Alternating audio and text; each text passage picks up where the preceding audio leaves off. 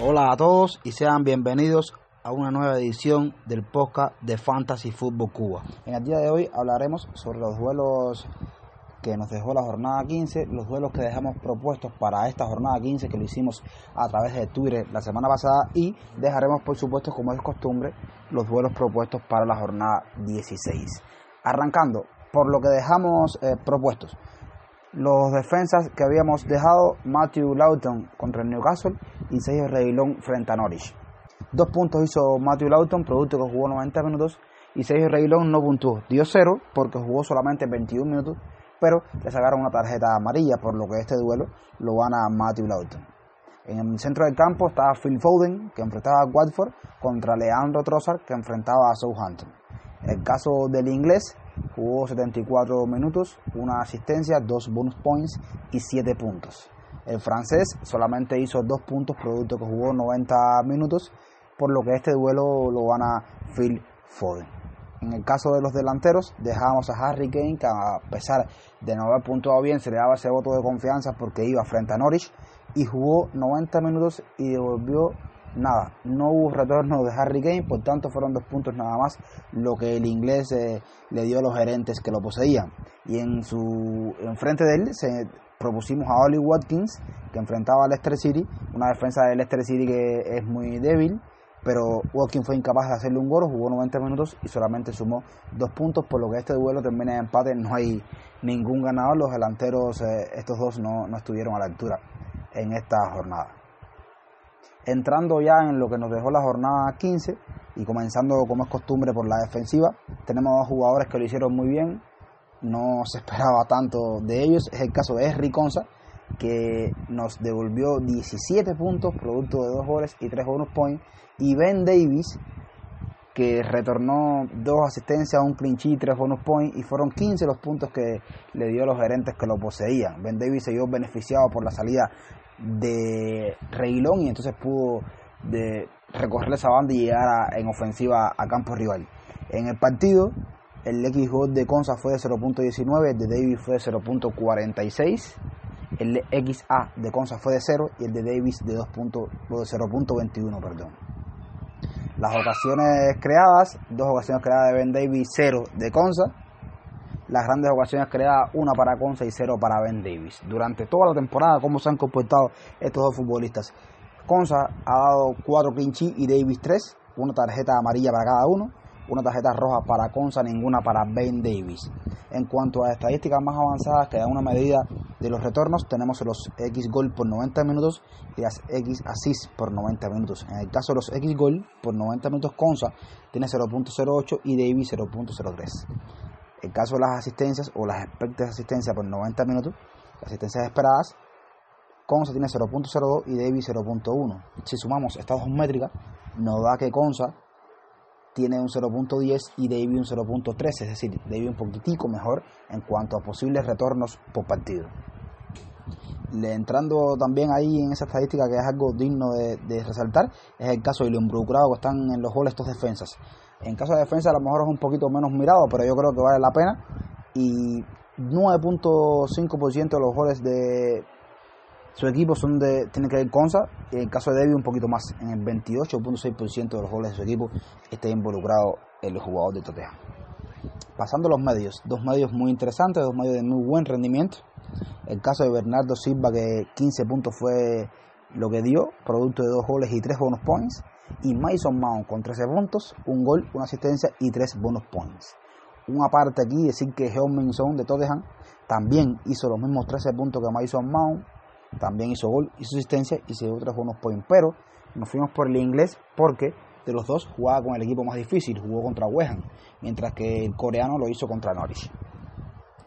Las estadísticas eh, del partido para Bernardo un X gol de 0.24, para Mason Mount de 0.15, el X assist de Bernardo de 0.58 por un 0.40 de Mason Mount, ocasiones creadas 4 para cada uno y grandes ocasiones creadas 1 para cada uno. En cuanto a la temporada, y veremos que está muy pareja, los dos han tenido un rendimiento bastante bueno. Mason Mount sabemos que, que, ha estado apartado un poco por problemas de lesión, otra vez por un poco problema médico. Pero las estadísticas son las siguientes. En la temporada, Bernardo tiene 7 goles y 2 asistencias y Mason Mount 5 goles y 5 asistencias. Vamos a entrar en estadísticas un poquito más avanzadas, los X gol por 90 minutos y los X assist por 90 minutos. Aquí tenemos en los X gol por 90 minutos Mason Mount tiene 0.37 y Bernardo 0.33, muy parejo. Ahora en los X assist por 90 minutos Mount tiene un 0.43 por un 0.24 de Bernardo. Sumando las dos métricas nos da que Bernardo tiene un 0.57 y Mason Mount un 0.77, por lo que el inglés tiene más probabilidad de dar retornos por partido. Sabemos que ha jugado un poco menos, pero cada vez que juega lo hace muy bien. Ahora, en lo involucrado que se encuentran en los goles de su equipo, Bernardo está en un 29% y Mason Mount en un 47.6%. Ha sido fundamental en el ataque del equipo de Thomas Tuchel. Sabemos que el Chelsea es un equipo que reparte muchos ataques, pero Mason Mount ha sido muy importante ahí. Las ocasiones eh, claras o que crean por, por minutos se reparten así. Bernardo lo hace, crea, crea una ocasión cada 57.6 minutos y Mason Mount crea una ocasión, una ocasión perdón, cada 41.5 minutos. Increíble lo de eh, este jugador eh, Mason Mount que ha estado muy muy bien. En cuanto a los eh, delanteros, tenemos a Callum Wilson y Neil Mopé. 9 puntos cada uno, producto de un gol y 3 bonus points. Aquí también hay una, una aclaración que hacer, porque Richarlison también hizo 9 puntos y también producto un gol y 3 bonus points, pero decidimos colocar a estos dos jugadores antes mencionados por la siguiente razón. En el caso de Neil Mopé, porque es un jugador que ya ha venido haciendo bastante frecuente romper los clinches sobre la hora, ¿no? Ha, marcado goles que han destruido clinches ya sobre el final de los partidos y, creemos que eso es digno de destacar aquí. Y el caso de Carlos Wilson es muy simple porque este gol que hizo le dio la primera victoria a las Urracas en la temporada. Me parece que, vale la pena resaltarlo también. Entrando un poquitico a las estadísticas del partido de cada uno de ellos, el X gol de Callum Wilson fue de 0.39 y el de Neil Mopé fue de 1.12. El X assist de Mopé fue de 0 y el de Wilson fue de 0.12. Las ocasiones creadas, una para Callum Wilson y 0 para Neil Mopé. Y las grandes ocasiones creadas, una para cada uno. En cuanto a la temporada y hablando un poquitico más de lo que refleja la paridad de estos dos jugadores, cada uno tiene 6 goles y 0 asistencias. Los dos jugadores están detrás de Baldi en cuanto a los delanteros de FPL con más goles, junto con Antonio. Están ahí peleando y, tienen un buen rendimiento. Entrando a las estadísticas un poquito más específicas, el caso de los X gol por 90 minutos, 0.43 para Wilson, 0.49 para Mopé, el X assist por 90 minutos, 0.11 para Wilson y 0.07 para Mopé. Sumamos estas dos métricas, nos da a Wilson 0.54 y Mopé 0.56.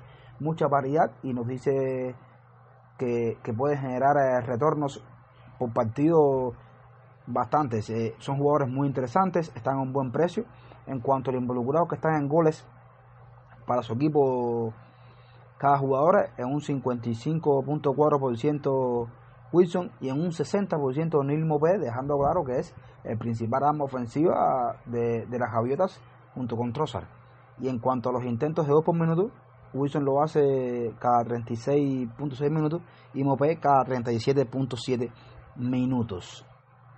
Dos jugadores muy interesantes, dos jugadores que pueden ser eh, llamados a, a, llegar a los equipos de los gerentes porque lo han hecho muy bien. Hablando ahora de los duelos que dejamos propuestos, que dejaremos propuestos para la jornada 16, partiendo de la defensa tenemos a Vladimir Kufal, que enfrentará a Barley y a Gabriel Magaláes que enfrentará a Southampton. Dos eh, defensas con cortes muy diferentes. Kufal es un lateral que puede subir. Eh, Gabriel es un central bien sólido que se caracteriza por su juego aéreo, donde puede dar algún que otro retorno. En el medio del campo dejamos al talentoso Marcus Rashford que va contra Norwich. Rashford eh, puede ser muy importante en este Manchester United. El joven tiene mucha calidad y va a enfrentar a un débil Norwich y puede dar muchos retornos. Enfrente tenemos a un Christian Norgard de Brentford que llega por primera vez a duelo. Va contra Watford. El danés eh, tiene mucha calidad. Thomas Fran lo sabe potenciar y es capaz de dar retornos, es capaz de llegar en segunda línea y, y hacer goles. En los delanteros llega Romelu Lukaku otra vez a duelos y va a enfrentar al Leeds. El Vega puede hacerse notar en ese partido, ya de a poco va cogiendo minutos. Creemos que salga de la partida el fin de semana y pueda retornar puntos a los, a los gerentes que lo posean. Y enfrente a Carlos Wilson. Carlos Wilson que estuvo en los duelos de la jornada 15 y vamos a darlo como sugerencia para duelos para la jornada 16 producto que juega contra Leicester. Leicester es una defensa que ha sufrido bastante y Wilson es el arma ofensiva en cuanto a goles principal que tiene De en su equipo para seguir eh, adelante. Estamos llegando al final del episodio de hoy. Decirles que nos pueden seguir en las redes sociales, en Twitter bajo la cuenta arroba fan-food-cuba. También nos pueden seguir eh, en Telegram. Recuerden que en la descripción del podcast están las cuentas personales de cada uno de nosotros. Yo soy Renier y como siempre les digo, chao, los quiero y cuídense.